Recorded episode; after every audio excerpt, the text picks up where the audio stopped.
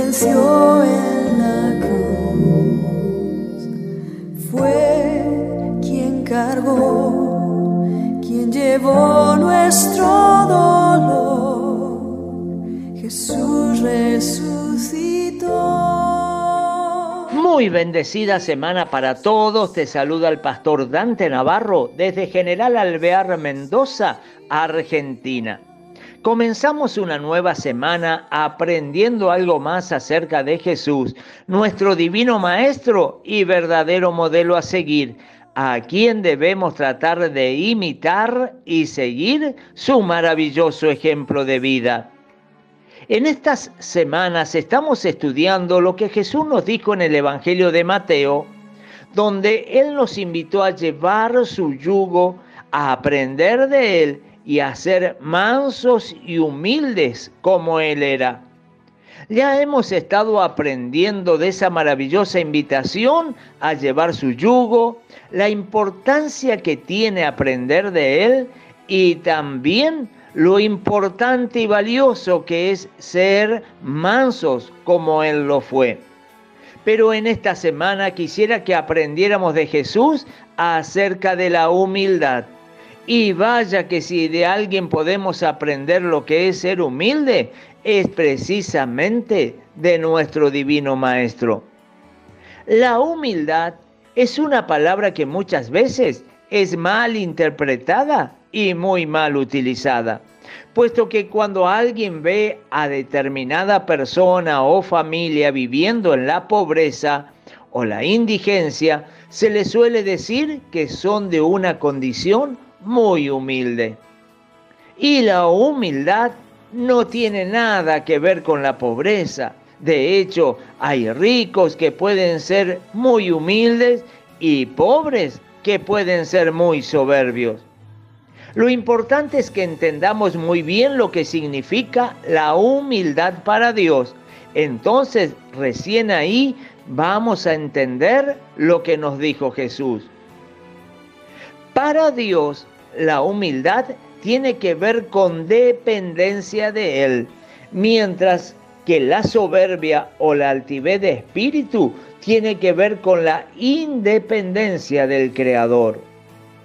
Dios hizo al hombre con libre albedrío, es decir, de escoger qué es lo que quiere hacer o dejar de hacer en la vida, de escoger sus propios caminos y tomar sus propias decisiones.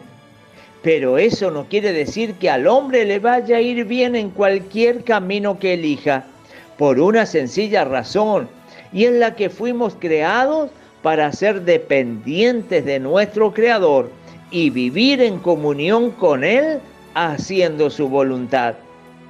De hecho, el hombre puede escoger ser independiente de su Creador y no tener comunión con Él y hacer su propia voluntad. Y es esto precisamente lo que hizo Adán en el huerto del Edén. Él usó muy mal su libre albedrío y se independizó de Dios. La desobediencia y el pecado hicieron que perdieran la comunión con su Creador y ellos, en vez de hacer la voluntad de Dios, es decir, lo que Dios les había mandado que hicieran, escogieron hacer su propia voluntad.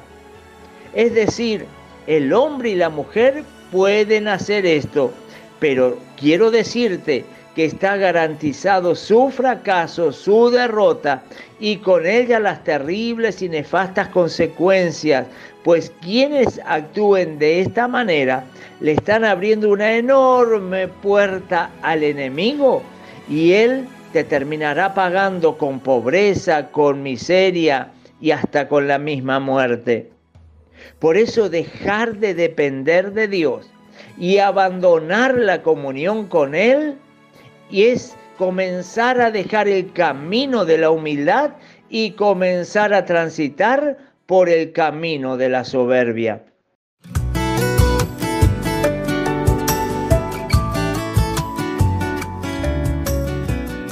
Mi querido oyente, muchas veces he visto que personas que no son muy simpáticas y que no viven todo el tiempo con una sonrisa en sus labios, se las suele llamar soberbias. mientras que a los simpáticos y agraciados, y más si son de escasos recursos, se les suele llamar humildes. Pero antes de concluir este primer día de la semana, donde vamos a estar hablando acerca de la humildad, quiero que te quede bien en claro este concepto. La humildad no tiene que ver con la pobreza o la riqueza. La humildad significa dependencia de Dios, mientras que la soberbia es autosuficiencia e independencia de nuestro Creador.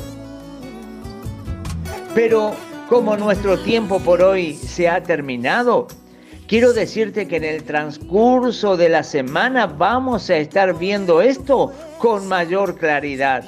Así que no te pierdas los devocionales de esta semana y si te son de bendición, te invito a compartirlos con tus amigos y contactos.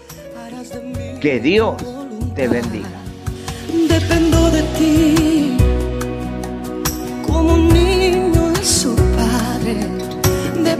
with.